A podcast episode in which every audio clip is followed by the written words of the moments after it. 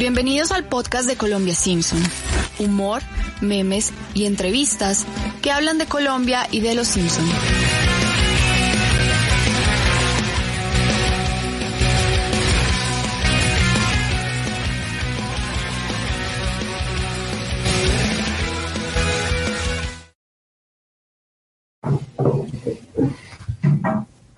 Hola a todos los oyentes de Colombia Simpson. Les queremos agradecer a todas las personas que han seguido estos primeros episodios de nuestro podcast de esta segunda temporada. Y en esta oportunidad vamos a hablar sobre las diferentes referencias literarias que han salido en Los Simpson. Hoy nuestra invitada es Vanessa Velázquez, quien es periodista y comunicadora social, pero también librera. Además, Vanessa tiene una cuenta en Instagram y en Twitter que se llama Ficcionistas. Allá la pueden seguir y pueden, bueno, eh, enterarse como de todo ese mundo literario, si son aficionados a los libros, para que vayan y compren y en la librería de Vanessa y bueno, y em, estén pendientes de como de las reseñas que ella hace. Entonces le doy la bienvenida a Vanessa y de una vez le pregunto a Vanessa con qué se puede encontrar la gente en su cuenta de Instagram y de Twitter que se llama Ficcionistas. Hola Álvaro, gracias. Te corrijo, no es ficcionista, sino ficcioncitas, como ficciones ah, El diminutivo de ficción sería. Ah, es una locura, siempre pasa, pero bueno, es ficcioncitas. Y nada, pues ficcioncitas es una página en la que creo contenido en torno a la literatura, pero lo hago eh, espero que el diferencial entre otras páginas que lo hacen es hacerlo relacionándolo con las cosas más íntimas y más cercanas a uno, ¿sabes? Como que yo no te voy a contar de qué se trata un libro, sino cómo el libro me hizo sentir, o cómo este texto me hizo eh, reflexionar sobre algo que está pasando, etcétera. Y pues nada, ya llevo dos años con la página y ha sido muy interesante. Mi propósito para el 2021 es llevarla como a otro nivel, pero bueno, en eso vamos de a poquitos. ¿Cómo te dio con los talleres? He visto que comenzaste a dictar talleres también de escritura. Sí, comencé a hacer talleres. Eh, bueno, siento que esto es muy autopauta, pero les cuento. Eh, como quiero llevar Ficcioncitas como un siguiente paso, eh, y el siguiente paso es que ojalá lograr que Ficcioncitas sea mi trabajo principal, como poder vivir de ficcioncitas, pensé en que un valor agregado que podría ser, pues, teniendo en cuenta de mi experiencia en periodismo y escribiendo, y además toda la red que he construido con, con los otros lectores y escritores que están en, en, Instagram sobre todo, es ofrecer estos talleres de escritura. Entonces, eh, comenzamos en febrero estuvo muy chévere, hicimos un taller de dos sesiones que estuvo muy chévere, se lo, lo, dicté yo sobre escritura en primera persona. Y para marzo vamos a hacer otra sesión de ese taller de escritura en primera persona y eh, nos va a ayudar Arturo Torres, que es un escritor él publicó ahorita un libro que se llama Todos somos genios, que tal vez es pues, por el que más se le conoce, que es como unas biografías de personajes importantes. Eh, él, va, él va a dar un taller que se llama Escribir para publicar. Él ha publicado siete libros con Planeta Colombia, entonces pues nos va a enseñar a las personas que queremos publicar alguna vez cómo acercarnos más a esa meta. Bueno, aquí no importa las autopautas, acá la, la, idea es que nuestros invitados, muchos de ellos tienen sus, como sus proyectos, entonces que la gente también los conozca, que lleguen a, a ustedes y esa es la idea también del podcast. Entonces, bueno, eh, las personas que estén interesadas, ya saben, ficción, ¿cómo es? El arroba ficcionista no es, ficcionista no es. no es ficcioncistas, como ficciones. Ficcioncistas, ok. Así, así encuentran la cuenta de Vanessa en Instagram y en Twitter. Pero ya entrando en materia, eh, vamos a hablar ya sobre, sobre, sobre la literatura en Los Simpson. Te quiero preguntar, eh, ¿has, ¿has, tenido la oportunidad de leer algún libro sobre Los Simpson o todavía no? No, aquí tengo en la, en la biblioteca que, que la uní con mi pareja hace unos pocos meses y tengo el de la, Los Simpson y la filosofía, pero no le he entrado con, con, juicio. Y mira que no he leído nada sobre Los Simpson. Mira que ese libro es como el más, el más conocido, eh, que la gente más sube en Instagram, en Twitter, pero también hay uno sobre las matemáticas, también los, las matemáticas. Y yo recuerdo uno, pero hace como unos, que unos 20 años, que era un libro sobre las primeras 10 temporadas de Los Simpsons y era como una enciclopedia. Y te, te contaba cada, cada, ¿qué? Cada, mm, cada capítulo. Y también, obviamente, los cómics, eh, los cómics que uno los puede encontrar bueno, cuando se puede ir a la feria del libro, en la, en la tienda de la librería francesa, uno encontraba ahí cómics de los Simpsons. Entonces, pues para que la gente también nos comente como qué libros han leído sobre los Simpsons, han salido pues bastantes. Entonces, nada, quería preguntarte eso. Así que, bueno, invito a Wallace, eh, que es nuestro productor, a que nos ponga esta primera referencia y comencemos a hablar eh, sobre, sobre esta escena. Intelectual, es noche de brujas. Ya dejes el libro, Lisa. Para tu información, voy a leer un clásico cuento de terror de Edgar Allan Poe. Un momento. Ese es un libro de escuela. Descuida, no vas a aprender nada. Se llama El Cuervo. Una lúgubre medianoche, mientras débil y cansado. En tristes reflexiones embebido, inclinado sobre un viejo y raro libro de olvidada ciencia, cabeceando, casi dormido, oyóse de súbito un leve golpe. Como si suavemente tocaran, tocaron a la puerta de mi cuarto. Ah, es un visitante. Dije musitando. Tocando a la puerta de mi cuarto. Eso es todo y nada más. ¿Ya puedo asustarme? Bart está estableciendo la situación. Ah, qué lúcido recuerdo. De un gélido diciembre, espectros de brasas moribundas reflejadas en el suelo, angustia del deseo del nuevo día, en vano encareciendo a mis libros y la tregua al dolor. Dolor por la pérdida de Leonora. ¡Oh, Leonora! La única virgen radiante, Leonora por los ángeles llamada, aquí ya sin nombre para siempre. Y el crujir triste, vago, escalofriante de la seda de las cortinas rojas llenábame de fantásticos terrores jamás antes sentidos. Y ahora aquí, en pie, callando el latido de mi corazón, repito. Es un visitante a la puerta de mi cuarto, eso es todo y nada. Ahora mi ánimo cobrará bríos y ya sin titubeos. Señor. Dije. Oh, señora, en verdad, vuestro perdón imploro. Mas el caso es que adormilado cuando vinisteis a tocar, tan quedo vinisteis a llamar a la puerta de mi cuarto que apenas pude creer que os oía. Y entonces abrí de par en par la puerta. Más vale que esto sea bueno. Oscuridad y nada más. ¿Sabes que me hubiera asustado de verdad? ¿Qué? Cualquier cosa. Vuelto a mi cuarto, mi alma toda abrazándose dentro de mí, no tardé en oír de nuevo tocar con mayor fuerza. Ciertamente, ciertamente algo sucede en mi ventana. Veré pues lo que sucede penetrando así en el misterio. De un golpe abrí el portillo y con suave batir de alas entró un majestuoso cuervo de los santos días idos, sin asomos de reverencia, ni un instante quedo, y con aires de gran señor o de gran dama fue a posarse en el busto de pala sobre el dintel de mi puerta. Posado inmóvil y nada más. Bueno, acabamos de escuchar como la primera parte eh, de, de, esta referencia, que es el cuento del el Cuervo de Edgar Allan Poe, que fue publicado en 1845. Vanessa, ¿tú primero viste esa escena del Cuervo o primero leíste el cuento? Yo creo que primero leí el cuento porque creo que lo vi en el, en el colegio, lo leí. Yo estuve en mi colegio, tengo muchas cosas que me molestan, pero sí tenía algo muy bueno y era que la clase de literatura en inglés era literatura inglesa. O sea, tenía una clase en la que me enseñaban sobre todo, toda la literatura que se hacía en Inglaterra, entonces fue muy chévere.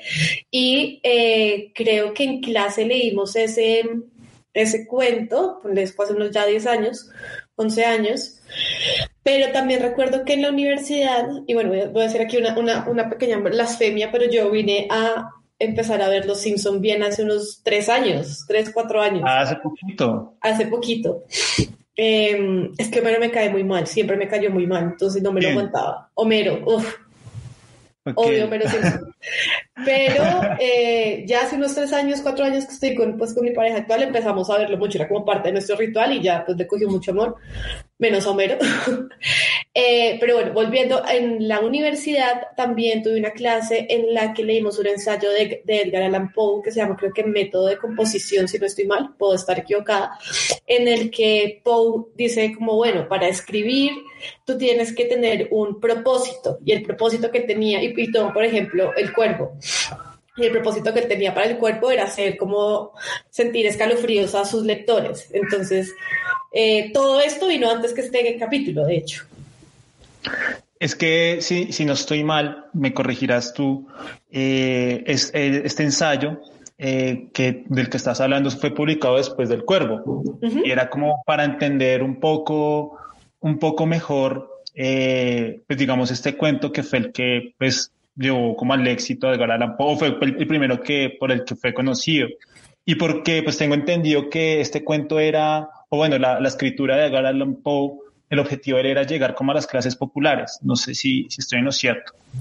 Sí, eso es lo que tengo entendido. Y el ensayo de el que hablamos, creo que es verdad, si no estoy mal, si se llama método de composición. Sí. Eh, pues muy, me parece muy jodido que un autor tuviera que escribir un ensayo argumentando por qué escribió una obra, pero pues para las personas que les interesa mucho como esa parte detrás de lo que está en la cabeza del autor, me parece maravilloso que Edgar Allan Poe, que es tremendo referente en la literatura de todo tipo, básicamente por más de que sea gótico y de terror por ese lado, pues es un referente grandísimo. Eh, haya hecho este texto dando un poquito de guía sobre qué había en su cabeza al momento de escribir. Claro, y además yo creo que también hay que como, como ponernos en contexto, ¿no? Era 1845, no, o sea, era en Estados Unidos, eh, no es la misma época la de ahora, eh, digamos, era text, era literatura, no sé, pues tú dices gótica, pero también como de terror, pero es más, creo que en Los Simpson, después de que lee todo el cuento Lisa, Bart dice, esto se asusta y Lisa le dice a Bart, tal vez la gente hace 100 años se asustaba eh, por otras cosas, entonces yo creo que también es como importante o interesante ese aspecto. Igual ten en cuenta que el terror aquí no es como el tema del cuervo, sino el nunca más con relación a su amada Leonora. ¿no? Eso es lo que a él le daba el miedo, no era el cuervo, sino como el cuervo como señal de nunca más vas a ver a tu amada. Y es lo que él dice en el, en el ensayo. Yo, yo, por ejemplo, eh, eh, ahorita vamos a escuchar la segunda parte y vamos a hablar un poquito más ya de la referencia como tal, como de, de- de los puntos a rescatar de esta escena, que se me hace que son varios. Eh, pero digamos, por ejemplo, en mi caso, eh, como anécdota personal, por ejemplo, esta es la primera escena que yo tengo recuerdo de Los Simpsons, de haber visto en Los Simpsons. O sea, a mí me hablan de Los Simpsons, la primera escena que yo recuerdo es la del cuervo. O sea, es como en mi mente la primera vez que vi Los Simpsons, para mí fue el cuervo. Y de ahí, pues obviamente uno se pregunta, pues, pues de niño, o sea, yo de niño pues veía el cuervo y como, obviamente cuando ya estuve más grande me pregunté, bueno, ¿y esto de dónde sale? Y ahí fue que conocí a Edgar Allan Poe y leí el cuento y ya cuando uno lee el cuento, obviamente no deja de asociarlo y, y pues digamos que resalta bastante como la labor de los guionistas de Los Simpson haber adapta- adaptado este cuento a una escena en tres minutos. Entonces, eso fue súper interesante. Eh, invito a Wallace a que escuchemos la segunda parte y ya, ya después de haber escuchado la segunda parte, ya hablamos específicamente de la escena. ¿Aún con tu cresta cercenada y mocha? Le dije. ¿No serás un cobarde, hórrido cuervo vetusto y amenazador, evadido de la ribera nocturna? Dime cuál es tu nombre en la ribera de la noche plutónica. Y el cuervo dijo. Vete al diablo. Bart, basta, dijo nunca más. Y eso es todo lo que decía. Está bien. Entonces el aire me pareció más denso, perfumado por invisible insensato. ¡Oh, maldito incensario! Mecido por serafines que revoloteaban sobre mi cabeza. ¡Miserable! Dije, Tu Dios te ha concedido por estos ángeles una tregua, tregua de nepente de tus recuerdos de Leonora. Apura, apura este dulce nepente y olvida a tu ausente Leonora. y el cuervo dijo. Nunca. ¡Oh! Sea esa palabra nuestra señal de partida. ¡Pájaro maligno! Le grité presuntuoso. Vuelve a la tempestad, a la ribera de la noche plutónica. No dejes pluma negra alguna prenda de la mentira que profirió tu espíritu. Deja mi soledad intacta. Abandona el busto del dintel de mi puerta. Aparta tu pico de mi corazón y tu figura del dintel de mi puerta. Y el cuervo dijo. Nunca más. Aparta tu pico de mi corazón y tu figura del dintel de mi puerta. Y el cuervo dijo. Jamás. ¡Pequeño rufián! ¡Ah! ¡Ven acá!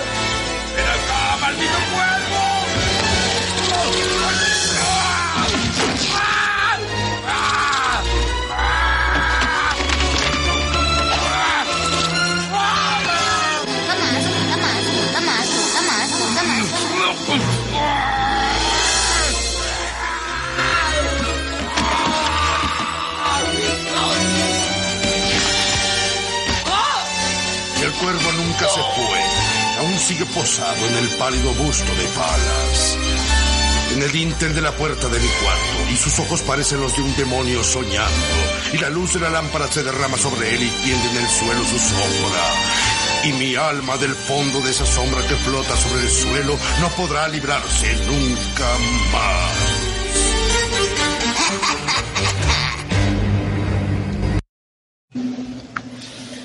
Listo, ya, ya después de ver como de ver la escena completa, eh, ¿qué destacas de esta adaptación de Los Simpson y por qué? Yo creo que entre muchas cosas, la principal es que acercó a una pieza de literatura gótica de 1800 no sé qué con el siglo XX y XXI, ¿no? Y que además se ha quedado en la mente de un montón de personas, pues esto es lo primero que tú recuerdas de Los Simpson y fue lo que te llevó a investigar más y conocer a Edgar Allan Poe y eso es algo que, que vale la pena destacar, ¿no?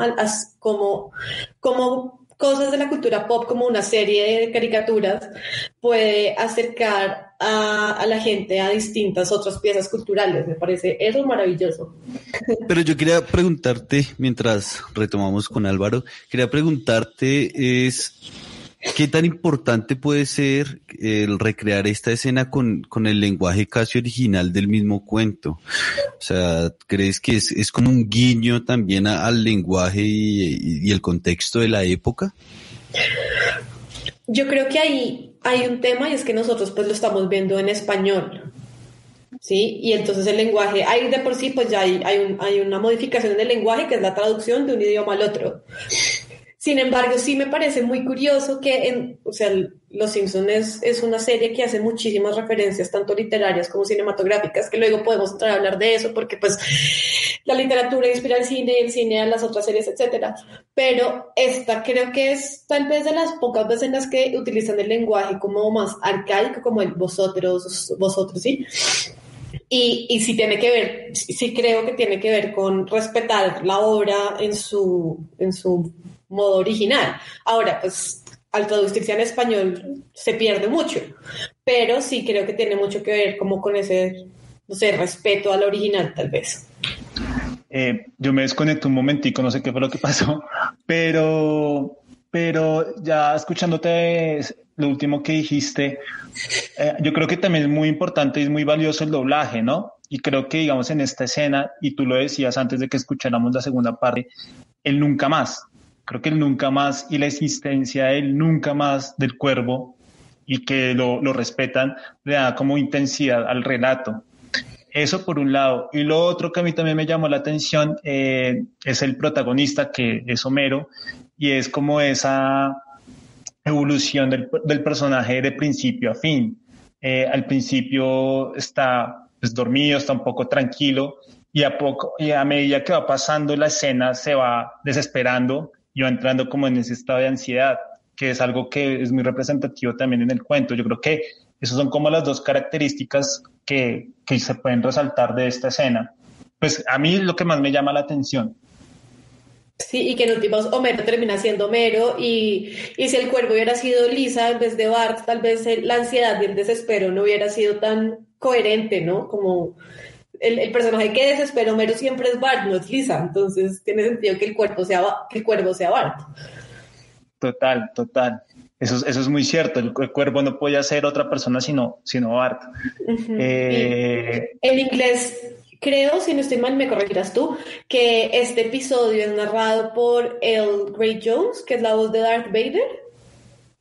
Eso sí, sabes que no lo tengo, no lo tengo claro, pero sería muy bueno averiguarlo. Sí, porque lo que hablábamos ahorita con Wallace del tema como el lenguaje original y que, de nuevo, creo que, que este tipo de obras como El Cuervo o, o este texto en específico El Cuervo, que es un, un, un, texto muy representativo como de la literatura gótica y de terror, que le hayan metido la voz de Darth Vader y que lo hayan mantenido en el inglés arcaico, que me imagino que si en el, si la traducción al español utiliza como el vosotros, el vetusto, ¿sí? Me imagino que en inglés también trataron de hacerlo como lo más pegado al, al, al, inglés, al inglés en el que se escribió posiblemente. Eh, me parece que es un homenaje muy chévere, un homenaje muy... Tienes muy razón, perdón, sí tienes razón. Fue estrella invitada. Sí, imagínate, entonces, este, este, este poema que da escalofríos narrado por la voz de Darth Vader, pues tremendo. Claro, debe haber, un impacto bastante. Ese, ese, no lo sabía y es un buen dato. No puedo creer lo que yo lo supiera y tú no. para que veas, para que veas. La gente es muy gracioso, la gente cree, y me ha pasado, que, que creen que uno a veces como que conoce todo y no. O sea, yo siempre he dicho, hay gente que sabe más de los Simpsons que yo, siempre lo he dicho, eso es como hay gente que tiene o datos, yo no, lo, no, no los tengo a veces tan presentes, lo que sí tengo la capacidad de recordar escenas o poderlas asociar. Y a veces se me olvida. Yo, nosotros acá, te cuento, nosotros tenemos un grupo con varias cuentas de Simpson eh, a nivel latinoamericano, que es de Argentina y México. Tenemos un, grupo un grupito ahí de ñoños. Entonces, cuando tengo una escena en la, en la cabeza, digo como, ah, pero no recuerdo en qué capítulo es, pues porque tengo que buscarla. Entonces les pregunto ahí y me ayuda, ya listo. Entonces digamos que es eso, uno tiene ciertas, o sea, digo que mi capacidad es el, asociar ciertas escenas con lo que pasa, pero hay gente que sabe muchos datos y uno es como, ok, y respeto, son muy, muy fans. Pero continuando, y digamos con este cuento, ¿tú cuál crees que fue eh, la importancia del cuervo en la carrera de, de Edgar Allan Poe como escritor? Pues indudablemente creo que es lo que le puso en el mapa eh, y hizo que la gente se interesara y pues fue como la voz importante de él, ¿no? Y creo que en medio de todo es un texto muy bello, a pesar de, que su intención era generar miedo, angustia y dolor. Sí, eh, de nuevo, el tema como de la traducción en español, nosotros conocemos el, el nunca más, pero el nevermore en inglés es una palabra que tiene mucha fuerza y es un concepto que, que, que es bien fuerte, ¿no? Como, o sea, es, una palabra que empezó, vuelve a ser un ejemplo tonto, pero no sé, hay muchas personas que empezaron a utilizar, bueno, ahorita estoy pensando específicamente en Taylor Swift, que o sea, el pegar el more a distintas palabras, no sé si se hacía antes, no, pero es que cada vez que yo, bueno, de nuevo, hay una canción que se llama Nevermore, Evermore de Taylor Swift, y cada vez que ella canta yo pienso en Edgar Allan Poe. O sea, ¿qué tiene que ver Taylor Swift con Edgar Allan Poe? Nada, pero cada vez que ella canta esa canción, yo, ¡puf!, me voy allá al cuervo.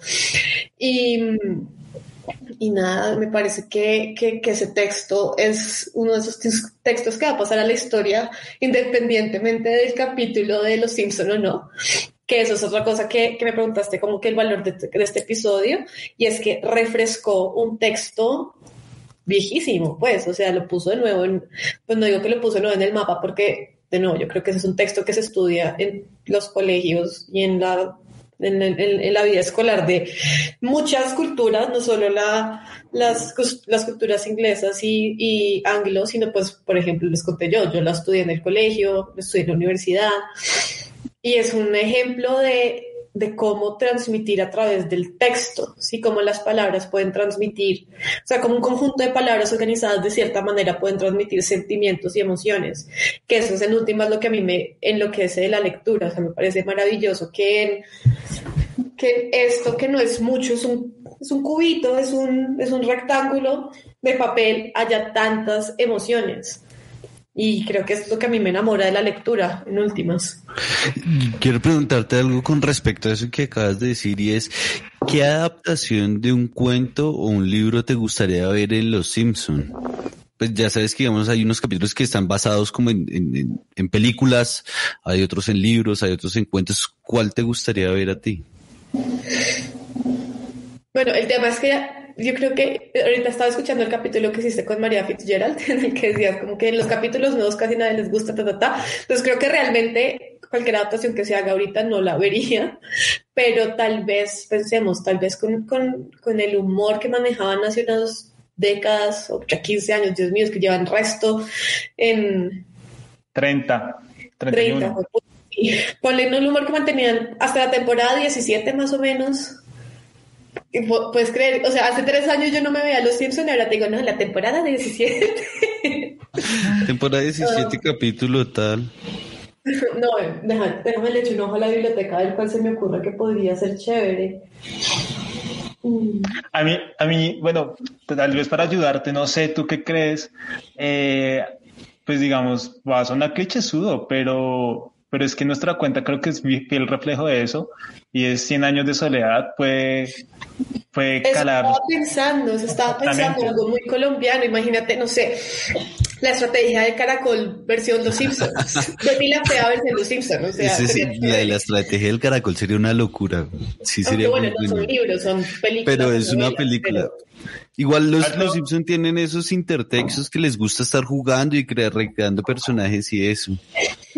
Y claro, lo que ahorita más adelante, más, más antes les dije como que en Los Simpson hay muchísimas referencias literarias que al principio cuando uno lo ve no cree que son literarias porque lo que pasó es que vio la película.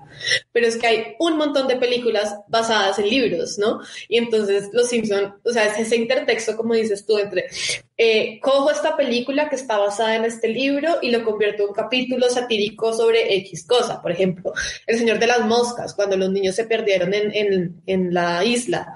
O y personajes, por ejemplo, si tú ves eh, la historia de Seymour Skinner, es basada en la película de Majestic que hacía Jim Carrey, que era un, un, impostor que se fue a la guerra y después volvió como otra persona. Se quedan así, Apunahasama Petilen, que no sé si está bien el, el apellido, pero lo digo rápido.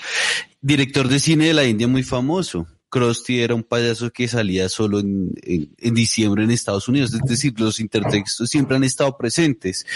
Para los más contemporáneos podría ser como Futurama, pero pues los Simpsons siempre han estado arraigados como en eso. El libro que a mí me gustaría ver, no sé si lo conoces o Álvaro lo conoce, se llama Un soplo de aire fresco de un autor que se llama Don Winslow. Ese creo que sería el, el que me gustaría ver una adaptación. ¿Y la de Álvaro? No, creo que lo dije, 100 años de soledad. Ahora sería, sería interesante. Sí, no, yo debe ser muy loco y tiene todo para hacerlo. O sea, en verdad lo que ustedes hacen con, con la misma cuenta es, es completamente colombianizar, macondizar, ni siquiera colombianizar, macondizar la serie. Y es algo que, que, se presta un montón. No sé a mí cuál se me ocurre. Lo que pasa es que yo siento que lo que a mí me gusta leer normalmente es más como triste, ¿sabes? la literatura que a mí me gusta es una literatura como muy intimista y no me lo imagino, o sea, no sé, me imagino una Lisa imaginando un futuro a lo el cuento de la criada o algo así. Ahora, no creo, no sé si me gustaría ver cómo los Simpsons lo transforman, pero hay muchos universos que creo que sí se podrían como simpsonizar. Wallace se acuerda que una vez una invitada nos dijo que, que, había un libro de Gabriel García Márquez, o fue una, una, persona que nos escribió en un, en un, podcast, en un capítulo hicieron una adaptación de una, de una parte. Que, el, amor en los tiempos del cólera. Es cuando sí. Marx está leyendo la novela erótica. Y mira que eh, ahí, ahí, digamos, en ese que tú dices, eh, se cumple lo que lo que acabas de decir, como que también hace que las personas tengan ciertas sensaciones. Marx tiene una sensación al momento de leer ese libro que regaña, que regaña a Lisa. Precisamente, precisamente invito a Wallace a que escuchemos la siguiente escena, ya terminando esta parte de El Cuervo, para escuchar otra referencia que hace parte de ese capítulo. No es, no es eh, Amor en los tiempos del cólera, pero sí hace parte de ese capítulo. Lisa, esto es lo que los franceses llaman le first diorama yo creo la distracción y tú los cambias. A ver, compañeros, miren, aquí estoy yo. Mírenme, volteen para acá en este momento. ¡Miren, es Bart! Y va a hacer alguna gracia.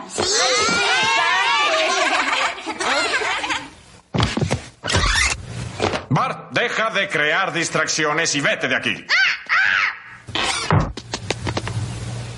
Bien, nuestra siguiente obra es El corazón del actor de Alison Taylor. Mmm, ya quiero ver esto. Lista con el premio. Oh, ¿pero qué es esto? Un corazón de vaca. Creo que se burló de todos ustedes. Alison, ¿tratabas de hacernos una especie de broma? Yo no hice eso. Hice algo diferente. Ah, sí, jovencita. ¿Y dónde está ese diorama invisible? Eh, pues, pues, no sé.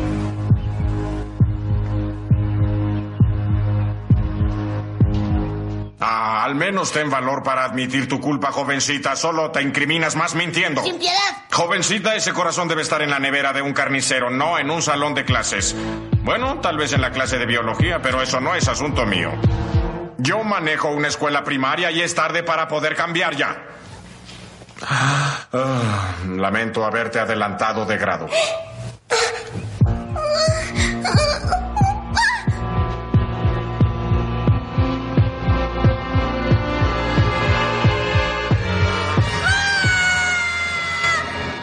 horrible latido de corazón!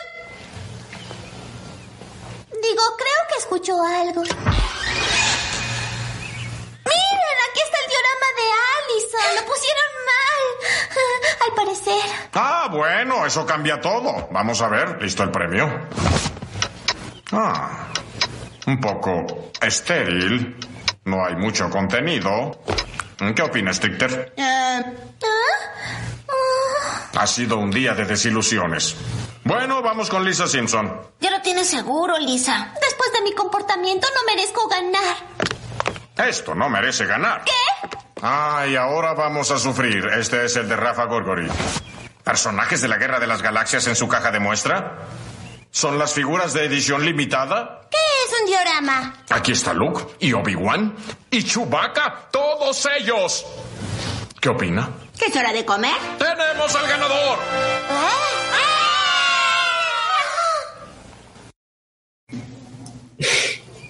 Eh, la verdad, dejé un poco, dejé la, la parte final porque es muy graciosa. la de Rafa. Eh, ¿Qué podemos decir de esta adaptación? ¿Qué, qué te llama la atención? Mi Ese- corazón de la Pero ahí no está como toda la parte completa de los dioramas, pero también está Nelson con eh, las uvas de la ira y hay un montón. Ese es un capítulo que en, en tres minutos tiene un montón de referencias. Él también tiene la de mm, Uther eh, con Charlie y la fábrica de chocolates. E incluso antes adelante ya estaba haciendo, creo que era Mark Twain. Bueno, Sí, Mark Twain, Mark que hace ella, que hace todo el pueblito. Es un capítulo chévere porque eh, sí, pues al menos levanta curiosidad sobre todas las historias, ¿no?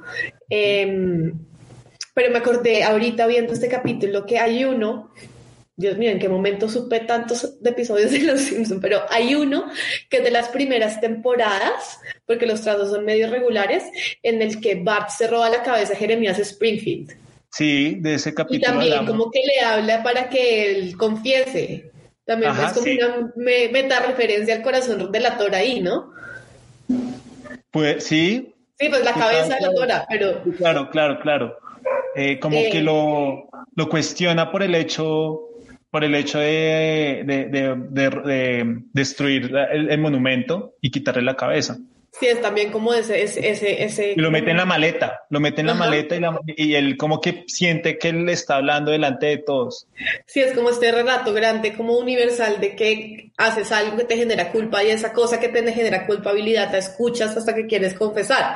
Porque sí, pues es lo que pasó con la cabeza de Bart y con el corazón del actor, ¿no? Eh, es chévere, es chévere ver de nuevo lo que decíamos adelante, más, más atrás, más adelante, más atrás, de, de, de que un, un- un- un elemento cultural tan grande como llegó a ser Los Simpson, que se pegue a referencias de otros elementos culturales igual de grandes, o más si se quiere ver por el ángulo como de que la literatura es más alta cultura que la televisión, o menos si es que a ti no te, no, no te interesa ese tipo de culturas, pero pues como que unir los relatos genera curiosidad. Y, y me voy a meter como con algo medio ñoño, que es lo que yo creo que hago con ficcioncitas, y es la promoción de lectura. Y, y yo en medio de todo lo que busco es, bueno, mi, mi canal, mi voz es por el medio, por, por el lado de cómo un libro me hace sentir, pero el objetivo final es generar curiosidad en quien lea o quien vea la publicación que yo haga para acercarse a leer ese libro, otro libro que le haga sentir cosas parecidas o distintas o lo que sea, pero que le haga sentir algo, ¿no? Entonces yo creo que, eh, listo, estamos viendo una referencia literaria en una serie como Los Simpson, nos va a dar curiosidad, vamos a buscarla, vamos a querer aprender más o aprender menos o decir como, oh, qué mal jalada está la referencia o vamos a decir, wow, qué bien jalada está la referencia. Y si nos gustó, si, llegamos al cuento del corazón del actor y nos gustó, pues vamos a seguir leyendo más y más.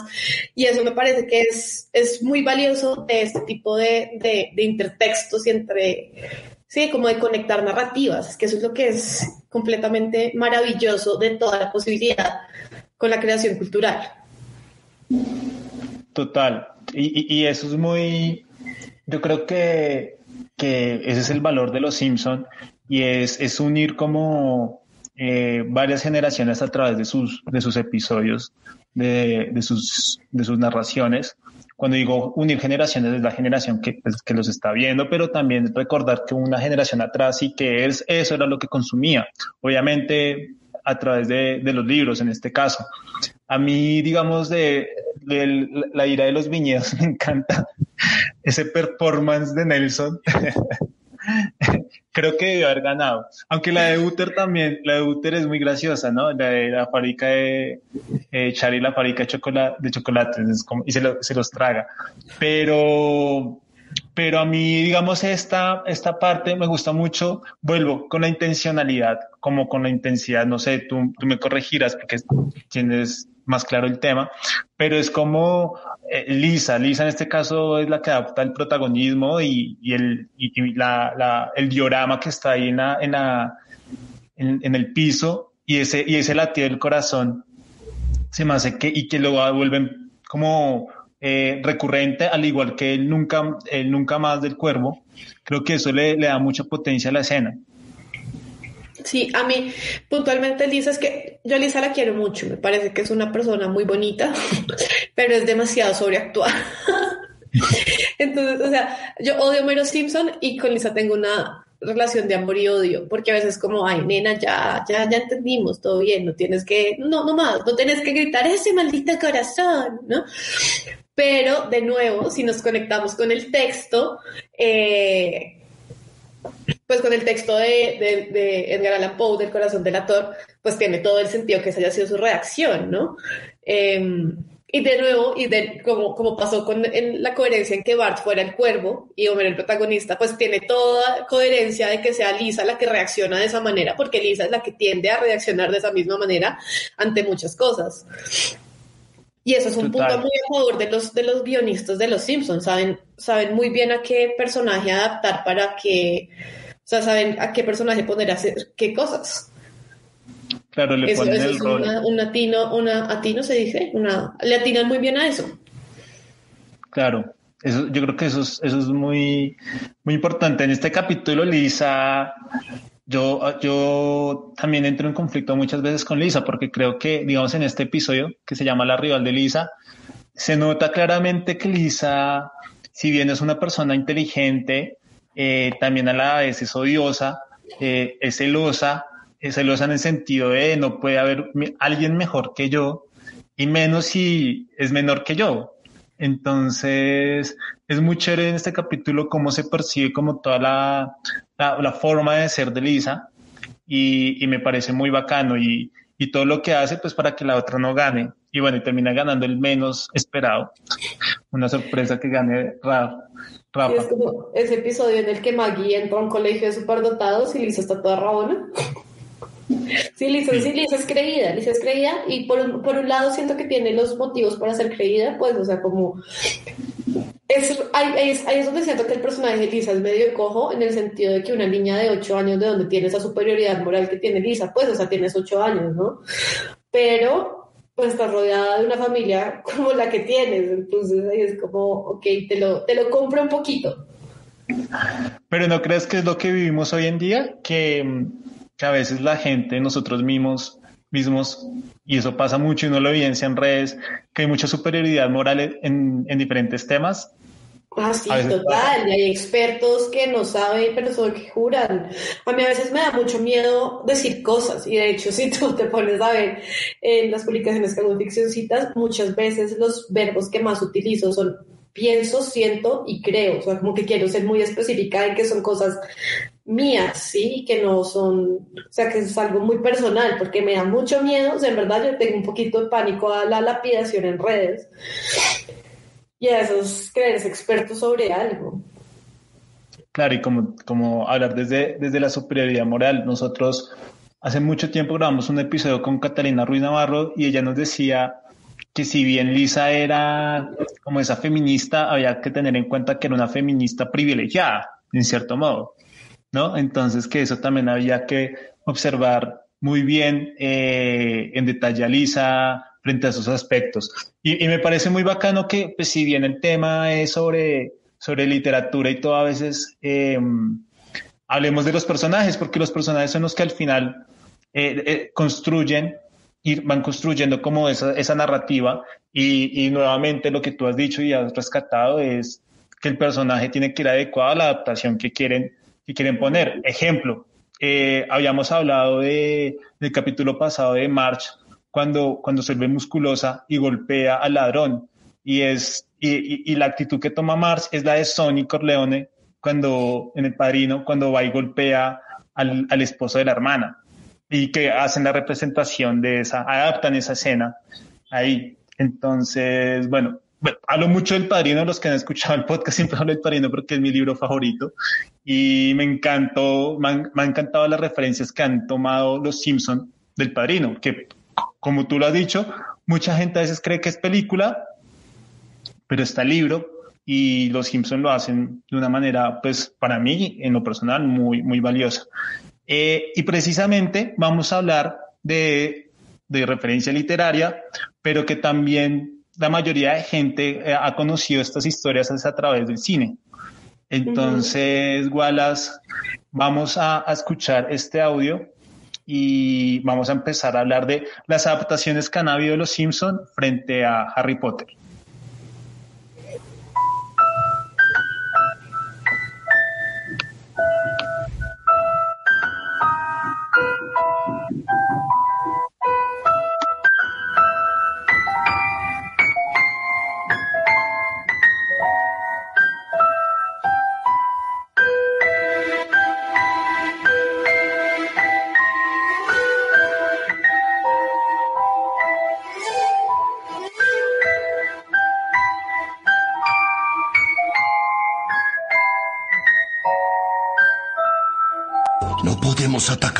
Tenga esa varita. Busquemos a alguien que se la arrebate. ¿Qué tal Satanás? Oh, no, quiero evitarlo. Su esposa tiene una obra teatral.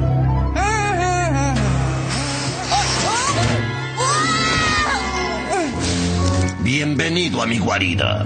Vas a ayudarme. ¿Y si no quiero?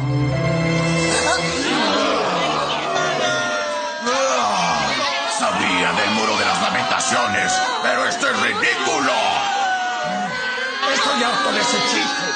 Dime, ¿te gustaría humillar a tu hermana? Me encantaría. Me gustaría muchísimo. Esto requiere de traición y maldad indescriptible. Oiga, señor, acaba de convencer.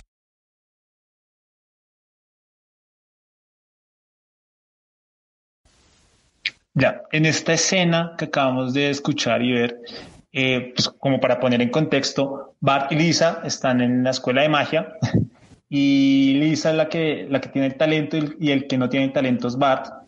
Y está el señor Burns que, que quiere tener ese talento que tiene Lisa para sus, para sus cosas malas, pero quiere llegar a Lisa a través de Bart.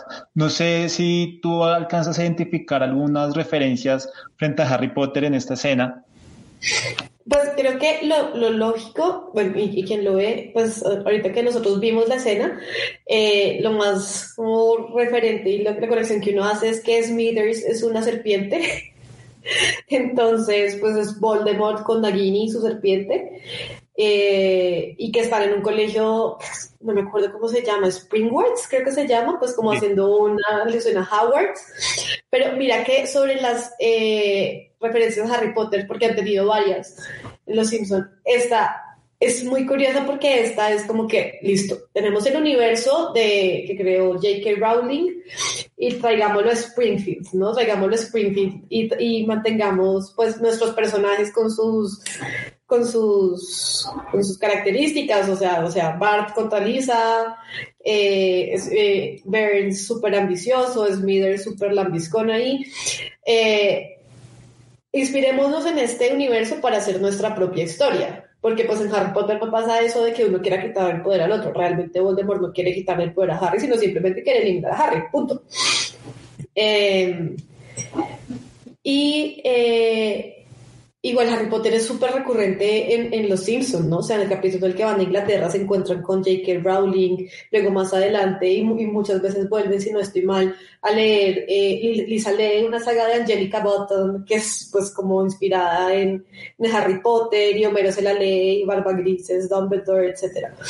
Eh, pero esta adaptación, que si bien no es adaptación, sino inspiración, me parece bella, o sea, me parece una ternura, que, pues no, la palabra no es ternura, me parece es muy um,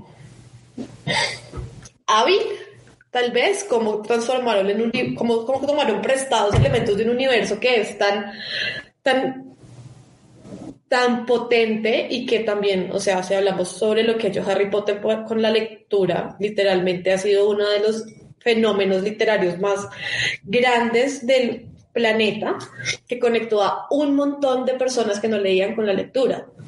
Entonces me parece chévere que hagan esa, esa adaptación, esa, se inspiraran en, en, en ese fenómeno para pues hacer uno de esos capítulos. Sí, a mí eh, han, han, habido varias referencias, la que tú dices cuando ellos van a Inglaterra, que la escritora le dice a Lisa como, ¿qué quieres oír? Que el final es que te conoce a ti, se, se enamora y se casa, así. Es como, Lisa queda como, sí, sí quiero escuchar eso. Eh, digamos, por ejemplo, en esta escena, pues para las personas que, que, que la quieran ver está en YouTube, es como, el capítulo se llama Pequeños Magos. Y digamos, hay como diferente, hay, hay, hay varias como circunstancias que, que son muy parecidas eh, frente, a, frente a Harry Potter. Entonces, digamos, por ejemplo, cuando succiona el baño a Bart y lo, lo, transporta hasta donde Burns, digamos que es como una referencia o algo muy parecido a, a cuando Harry entra a la Cámara de los Secretos, que es a través del baño. Esa es una, y la otra también es el Muro de las Lamentaciones, que, que si no estoy mal aparecen en la Orden del Fénix. Uh -huh. A mí que me ha pasado últimamente, yo creo que yo te lo he comentado a ti, es que yo estoy leyendo los libros, yo me vi primero las películas, entonces ya voy en el, ya voy a, ya me terminé de leer El prisionero de Azkaban, o sea, voy en orden. Okay. Y uno, y uno a veces como que empieza obviamente a, uno se termina de leer el libro, pues es el ejercicio que yo hago. Termino de leer el libro y me veo la película y comienzo a decir, ah, pero esto no está en la película, no sé qué. Entonces uno a veces también como que a veces se confunde y a veces hace una mezcla de cosas que sí salen en el libro, pero que no salen en, en, en, el, en la película. ¿Tú cuál crees que es como el éxito de, de Harry Potter a nivel literario? O sea, y también a nivel cinematográfico, porque uno empieza a hablar con gente que ya ha leído los libros y que se ha visto las películas. Eh, si bien de pronto les gustan las películas, las minimizan bastante, pues porque ya han leído los libros. ¿Cuál crees que ha sido como el éxito de tanto cinematográficamente como literariamente? Bueno, yo también hice lo que, lo que dices tú de verte primero las películas y luego los libros, pero cuando salió Las Reliquias de la Muerte parte 2, yo ahí de una, tin, me quedé a los libros. Y, y es que el universo que presentan los, o sea, la película de por sí yo recuerdo estar, a ver, creo que la primera salió en el 2001, si no estoy mal, recuerdo yo tener que como 6, 7 años en ese entonces y yo, yo me vi todas las películas con mi abuelo, mi abuelo me llevaba a cine y yo me acuerdo, uno, la sensación de maravilla que yo veía como, o sea, me parecía todo maravilloso, todo lo que estaba pasando en esa pantalla me parecía increíble, como la posibilidad de imaginarse que todo eso era real. Imagínate yo con 7 años ahí toda feliz. Uh, viendo, no sé, los búhos, viendo el banquete, cómo la comida parecía, viendo cómo se movían las piezas de ajedrez solas, me pareció, fue algo muy, muy, muy fuerte para mí, porque fue como la primera, como puerta a la capacidad de lo que hace, como la imaginación, por así decirlo, ¿sabes? Como que fue el momento en el que fui consciente que dije, wow, todo esto se lo inventó una persona ¿sí? Todo esto que yo estoy viendo salió de la imaginación de alguien y fue increíble para mí eso. Eh, y también fue increíble que, te digo, yo fui a ver todas estas películas con mi abuelo. Mi abuelo estaba dichoso, o sea, ¿sabes? Como que mi abuelo era como, ¡Ah, qué buena película, ta, ta, ta, vamos a ver la otra y se convirtió en una tradición para nosotros ir a ver las nuevas Harry Potter una y otra y yo maravillarme cada vez más y él también. Entonces, eso por el lado de las películas. Siento que que el universo cinematográfico de Harry Potter materializa algo que tal vez no es tan fácil de ver. Luego te das cuenta en los libros que, pues listo, J.K. Rowling es muy descriptiva, es muy amena en su forma de escribir, pero a mí me sirvió mucho ver las películas antes para poder imaginarme las cosas. ¿Sí? Ahora, entonces, nuevo, como yo leí los libros después de que hayan salido todas las películas, yo vine a leer los libros en dos 2015, no, 2012 creo que fue que salió la última. Y los libros. La última creo que fue como 2009, no, mentira, 2011. sí, más o menos, porque yo todavía estaba en el colegio. Y recuerdo que, que entonces leer los libros fue llenar vacíos, ¿no? Como que hay muchas cosas que en la película están, o sea, están explicadas, sí, pero que tú ya luego leer los libros entiendes que en el mundo mágico pasan ciertas cosas y por eso el orden que, o sea, por eso las consecuencias en la película fueron así, o sea, para mí leer los libros fue llenar vacío. Mm, sin embargo, también creo que al yo haberme demorado tanto en leer los libros, ten en cuenta que el primero creo que salió en el 97, si no estoy mal, 92, 97, bueno, seguramente estoy muy mal, pero pues me demoré casi 10, 15 años en leer los libros después de que hubieran salido. Y a mí no me tocó como el fenómeno de lo que fue como los libros, pero sí recuerdo que cuando yo estaba en el colegio salió el último libro, Las Reliquias de la Muerte. Y recuerdo que tenía unas compañeras que se habían leído ese, libro, pues la saga, y que estaban enloquecidas, pero chifladas con su libro de las reliquias de la muerte y se lo mandaron a traer de Estados Unidos o Inglaterra, yo qué sé, y era una vaina así de gorda, grandísima, ya se estaban dichosas, ta, y creo que eso también me dio como más curiosidad para decir, bueno, leámoslo. Eh, eso fue que más o menos, yo estaba como en noveno, porque me acuerdo que la compañera que tenía ese libro se salió del colegio en décimo.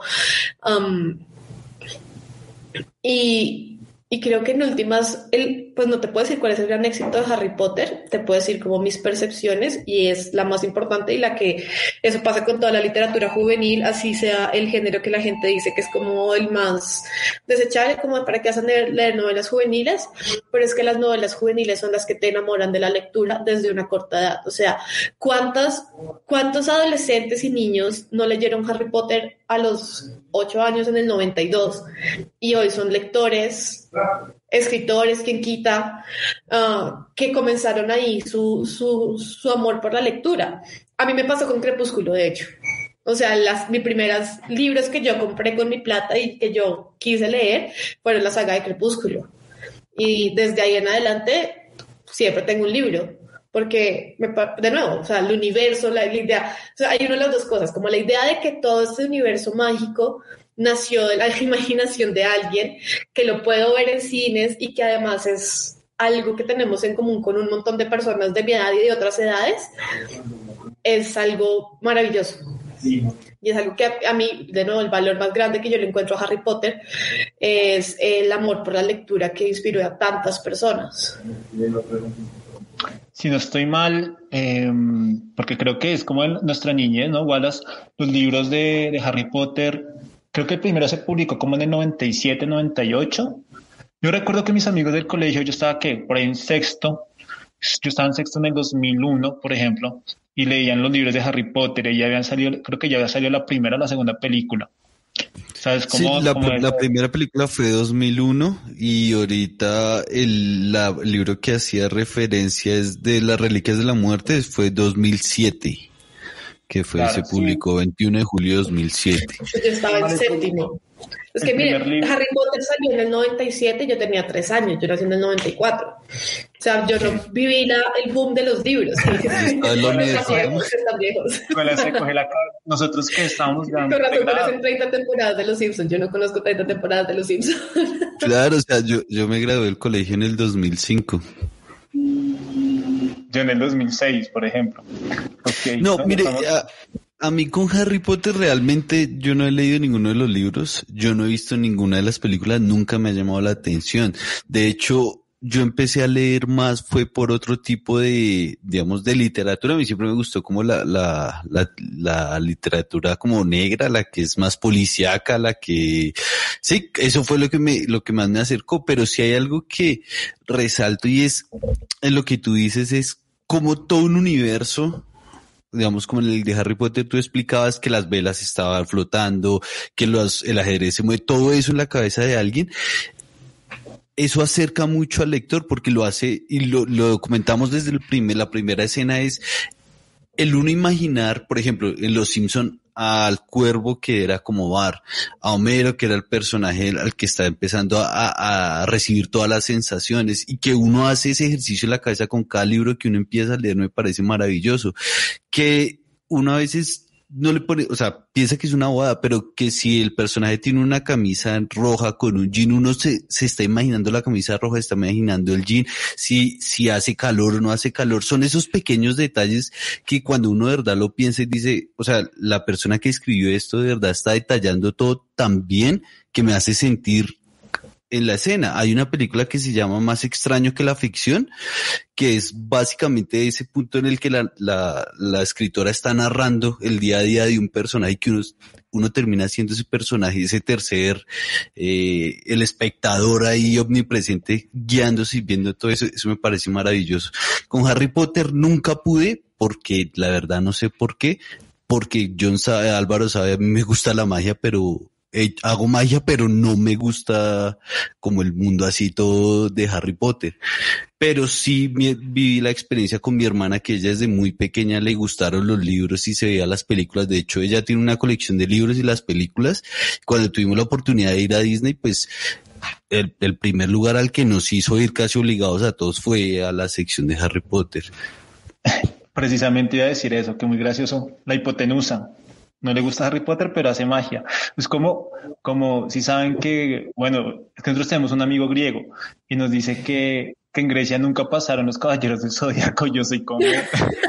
Sí, y pues nosotros pensábamos que, que se las daban de clase. Por ahí en primero y primaria les daban clases de caballeros del zodiaco y nunca lo vieron.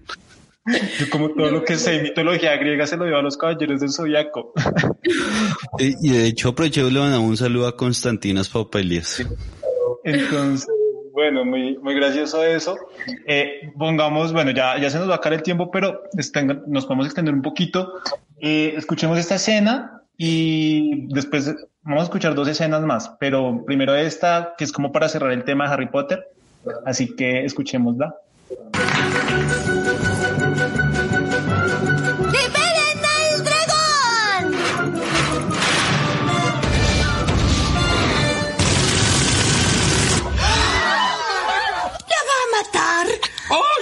Dulce y adorado ángel! Oh. ¡Hola, casi dragón, vuela! ¡Ah! ¡Esta no es mi varita!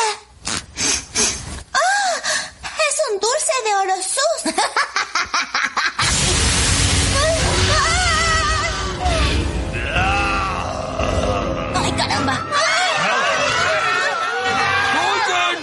quedamos a ver a sus hijos. ¡Ah! ¡El tenebroso señor Montimón! ¡Absorbedor de almas, succionador de esencias!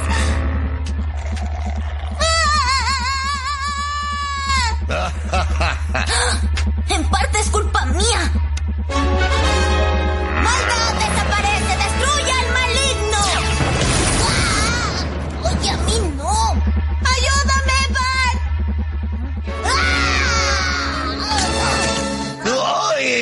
¡Ay, mi pantorrilla encantada! ¿Cómo supiste que era la fuente de mi poder?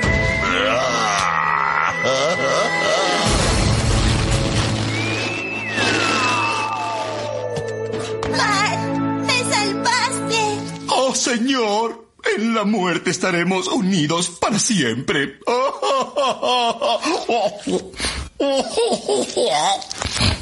¡Qué asco! Ay, Bart, pongamos fin a esta absurda rivalidad. Aunque jamás te conviertas en un gran hechicero, seguirás siendo un gran hermano. Gracias, Lisa. Ahora tratemos de olvidar esta pesadilla.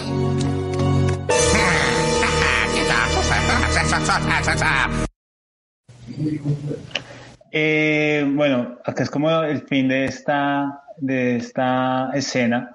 Este capítulo creo que hace parte de Noche de Brujas, no me acuerdo si es temporada 14, 15. Pero bueno, ya para como redondear, para terminar la idea, ¿qué, qué termina rescatando, digamos, de esta segunda parte? Bueno, de nuevo, siento que este capítulo o este, este pedacito de capítulo no es tan referencia literal a lo que es Harry Potter, por lo que les decía, como que se inspiraron del universo, hicieron lo suyo propio, que me parece súper valioso, pero acabo de caer en cuenta, porque lo vi anoche, eh, pero acabo de caer en cuenta que cuando dicen destruye al maligno, le cae a él mismo la, la, el. Ay, no, mi favorito es Bart. De todos los Simpsons, mi favorito es Bart, he de confesar. Es mi... esa, esa, parte, esa parte que tú dices le pasa a Ron en la cámara Pero secreta. Se le rompe la varita. Sí, obvio. Sí, sí, sí. Aquí es porque pues Bart también es maligno. Pues. eh, me parece chévere, de nuevo, o sea, como que creando su propio universo con base en uno que ya existía, que en últimas creo que también eso es un poco escribir, ¿no? Como que existe la magia, sino que yo reacomodo la magia y las mitologías para contarles esta historia. No, o sea, la ficción es eso, la ficción es reacomodar lo que ya existe, porque es que todas las historias ya están escritas, ¿sí? O sea, todas las historias ya se escribieron. Y y entonces este capítulo, al inspirarse en este universo y crear su propio lado, y es mi pantorrilla encantada que me hizo pensar como en el talón de Aquiles. O sea, es chévere la cantidad de, de meta referencias que están ahí. Incluso, obviamente, cuando salió este capítulo no existía Game of Thrones, pero cuando dijeron saquen al dragón, yo pensé en Game of Thrones y, y, y saben como que ya hay tantas cosas con las que uno puede relacionar lo que ve que me parece que es una experiencia bastante interesante. Ok, a mí, bueno, lo que te, lo que te estaba diciendo, digamos, eso que le pasa a Bart, eh, bueno, es algo muy parecido a lo que le sucedió a Ron. Y otra, digamos, así como referencia, es cuando Bart le pincha la varita en la pierna al señor Burns, que es eh, también como Con el basilisco. referencia.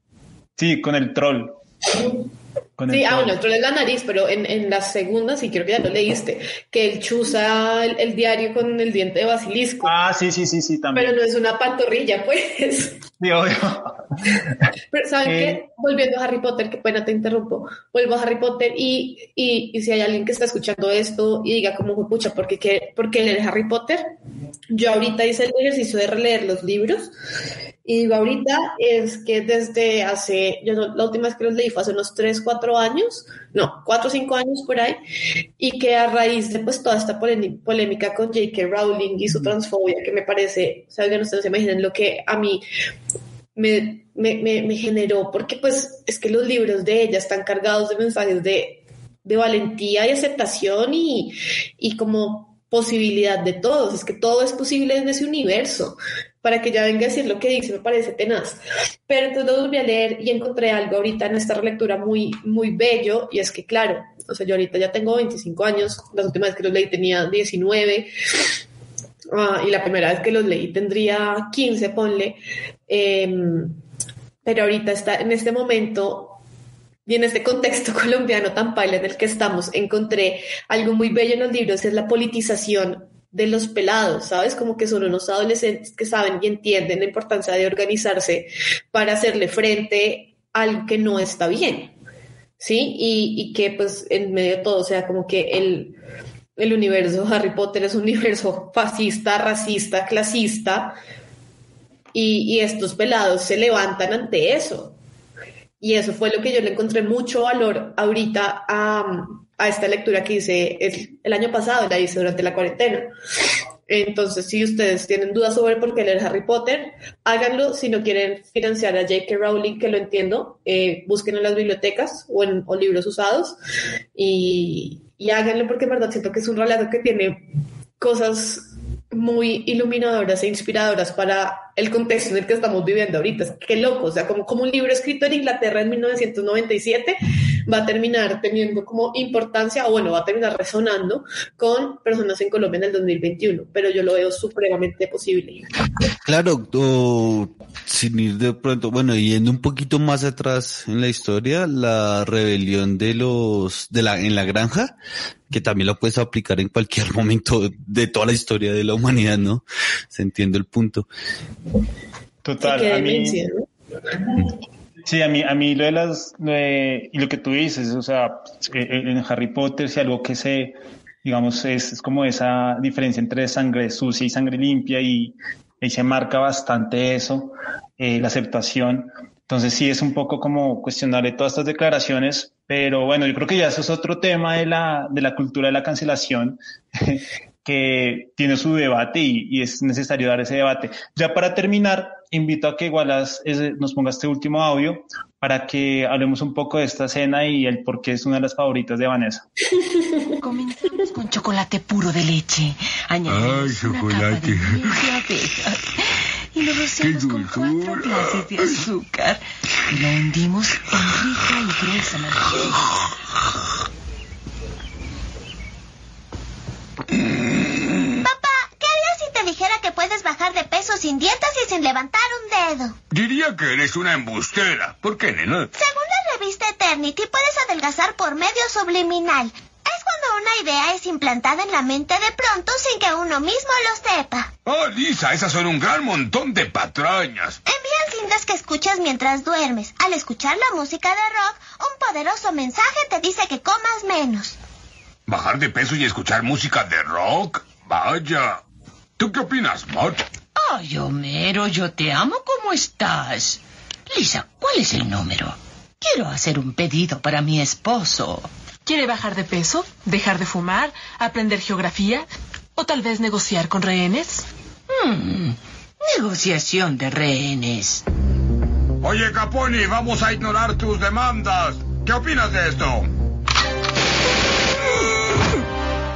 cinta reductora.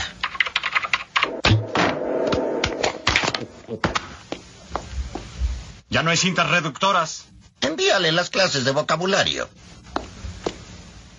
Aquí van. Adiós, estómago. Tenemos lindos recuerdos.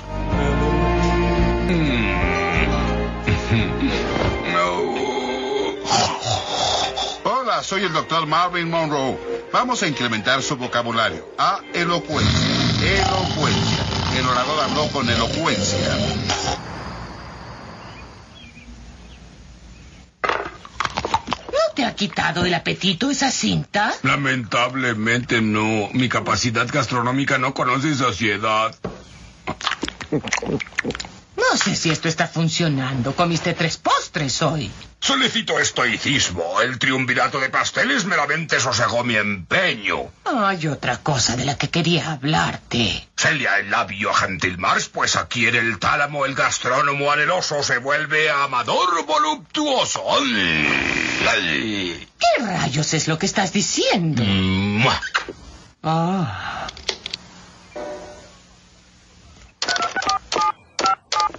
Vaya maquiavélico talante. ¡Uh! Un sexteto de Malta. Ir espacia. Predecir el futuro estudiando entrañas de animales. Papá, papá, ¿sabes qué día es hoy? ¿El equinoccio vernal? No, cumples dos semanas de haber empezado a oír la cinta. Vamos a la báscula. Subiste siete kilos. Con los soles petardistas con su falacia subliminal. Mefisto los diezme. March, ¿dónde está el adminículo de metal para el alimento? ¿La cuchara? Sí, sí, sí, sí, sí. Ah. Delicioso. Incremente su vocabulario. Saciedad de estar lleno a reventar. Triunvirato, tres tontos dando órdenes. Gastrónomo, gourmet, pero más gordo. Maquiavélico, no sé. Tálamo, donde duermen los elegantes. Es muy bueno. Es muy chistoso, el man quiere bajar de peso y su cavidad gastronómica no conoce saciedad. es que amante voluptuoso no es genial, ese es de mis favoritos. Ese y en el que va a juicio porque, porque no le respetaron el all you can eat. ¿Porque no le respetaron el qué? Porque la sacaron del restaurante de todo lo que puedas comer. Ah, sí, y sí, sí, a sí. juicio y Marge dice, después fuimos a pescar. Y que dice que el, el- el abogado le dice que es el héroe más grande de la historia. Este es el comportamiento de un hombre que comió todo lo que quiso. No, es muy bueno. Pero este vocabulario me parece increíble porque, porque hasta el mismo, ni, ni él mismo se entiende. Y Lisa, que es la, la como- Es que el adminículo de metal y no puede ni hablar. Pero ese, el- lo que más me gusta de ese capítulo es una parte que nos salió en el, en el clip, que es, a ver, ese capítulo es en el que Milhouse tiene una novia. Creo que se llama Samantha la novia. Y entonces el papá de Samantha es como todo careverga y, y Milhouse tiene, ¿puedo decir careverga en este podcast? Sí. Ya lo dije. Es como toca de verga y no los deja como salir. Entonces, Milhouse y Samantha cogen la casita del árbol de Bart para darse besos. Y Ajá. entonces Bart está todo rabón y le pregunta. entonces, una parte en la que va y le pregunta a Lisa, como, Lisa, ¿qué hago para eso? ¿verdad? Y Lisa le dice, ¿y ya le preguntaste a papá? Y Bart dice, sí, pero no le entendí ni papá. Sabe que nadie puede hablar con él, o sea, subió de peso y no puede hablar con nadie, me parece increíble, me parece increíble. Es el mejor. Sí, es, un, es, es muy gracioso, ¿no? Es, y la adaptación, vuelvo acá rescato o me ap- aplaudo el, el, el doblaje. El doblaje yo creo que es muy importante para que el, el doblaje latinoamericano es muy importante como para que nos riamos y Ay, como que se chistoso. llama- y se- yo creo que se respete mucho la esencia de los capítulos en inglés. Yo no he hecho la tarea. Eh, eh, ver los capítulos en inglés para uno empezar a diferenciar ese tipo de aspectos. Por ejemplo, hay un podcast o una cuenta en Twitter, en, perdón, en Instagram, que hace esa tarea y es interesante, es interesante eso. Pero sí, esta escena, Homero es... eh, Y es chistoso porque uno siempre ve a Homero bruto y todo. Uh, Y es de Malta. No, Mari. Y es chévere, y es chévere verlo inteligente también, que y es gracioso, es muy, es muy, es muy gracioso. Pero mira que Ya no es para- necesariamente inteligente, porque ni siquiera él mismo sabe qué está diciendo. Exacto, exacto. Es un reflejo, es, un- es- es un acto reflejo de, de lo que ve y él lo, lo va describiendo con las palabras más extrañas, pero él no sabe ni siquiera qué es lo que está ¿Qué sucediendo. está en sí. diciendo? Es como necesito una Y, y nadie a su alrededor. Marce le va a decir, hay algo que quería hablar y él va, le quita el, el sombrero en la boca, le da el beso y ah, bueno, sí, ya, ya. valeroso, es voluptuoso, yo no sé, ay, es muy chistoso, es verdad, es un muy buen capítulo. Pero te iba a decir que, que las, yo lo que tengo entendido de la traducción de las primeras temporadas, y esto lo aprendí en un podcast de Radio Ambulante, no sé si lo escucharon, un episodio, que es, que es de la sobre, sobre el man que hace la voz de, de Homero, que el man decía que puedo estar convirtiendo esta historia en un chisme porque lo escuché hace un montón de tiempo y se me está olvidando mucho. Pero básicamente que el tipo llegó un día que iban a hacer los doblajes y les gustó la voz y que les dijeron, miren, este es el guion, pero americanícenlo mucho, o sea, latinoamericanícenlo mucho. Entonces ellos por eso, y en el, en el guion en español tengo entendido que ellos improvisaron mucho y que un poco la falla de de cuando empezaron a cambiar las voces de los Simpson en español es que ya eran más pegados al guion. Que también Claro. eso, eso puede influir en nuestra percepción aquí desde Latinoamérica en que las temporadas nuevas no son tan chéveres, pues porque ya no tenemos referentes comunes. No, y que, y que ya para, yo, yo creo que también lo importante es eso, es como un- la universalización del idioma, sobre todo latinoamericano, sin importar el, el- el mismo acento, sin importar las mismas eh, expresiones que son tradicionales en algunos países, pero que todos, todos ya las entendemos. Hay un meme que por ahí siempre ronda en Twitter y es Lisa como atrás, atrás hay una pancarta y, y ella dice como no hay nada que ha hecho más la Unión Latinoamericana que el doblaje de Los Simpson, porque porque todos lo entendemos, no importa si tú eres mexicano, si eres argentino, si eres chileno, bueno, pues brasilero ahí sí pues como que grave, pero pero pero en el castellano pues sí es es sumamente importante y, y creo que es otro gran acierto. Entonces, pues bueno, muy chévere que hayamos hablado de, este, de este, de esta parte. Eh, te doy muchas las gracias por haber participado en el podcast. Espero que lo hayas disfrutado. Igualmente la gente que lo escuche. Entonces, bueno, si quieres, te puedes despedir recordándonos tu cuenta de Instagram y Twitter para que te sigan y, y bueno, también se enamoren de los libros poco a poco, que eso, eso también es un proceso. No, pues Álvaro, muchas gracias por la invitación. Aquí cuando me dijiste, ¿quieres participar en el podcast? Yo sentí que ya llegué a la fama. O sea, ya, ¿para qué más? ¿Qué más quieres? Ya, ese es el pico. Eh, y nada, quienes estén interesados, pues en, en, en, este, en este proceso que yo hago con la lectura, que yo digo que es como promoción slash citas ciegas con la lectura, porque mi, mi intención es que se enamoren de leer y que vean todas las posibilidades que hay detrás de un libro. La cuenta en Instagram es arroba ficcioncitas, como ficciones en plural en diminutivo, ficcioncitas. y en Instagram es Vanessa V, o sea, VM, dos rayas abajo, pero yo creo que si buscan ficcioncitas les debe salir porque lo tengo ahí en el nombre. Sí.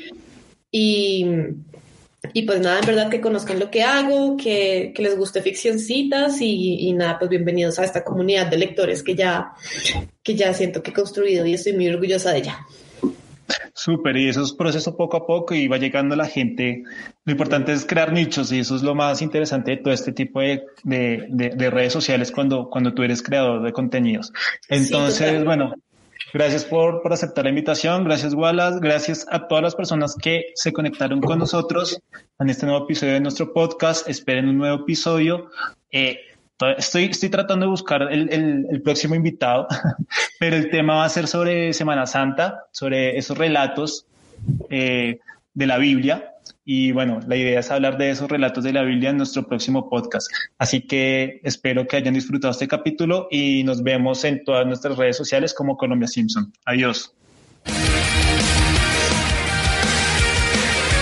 Gracias por escucharnos y espérenos en un próximo episodio. Búsquenos en Facebook, Twitter e Instagram como arroba Colombia Simpson. Este podcast es una producción de arroba Wallace8810.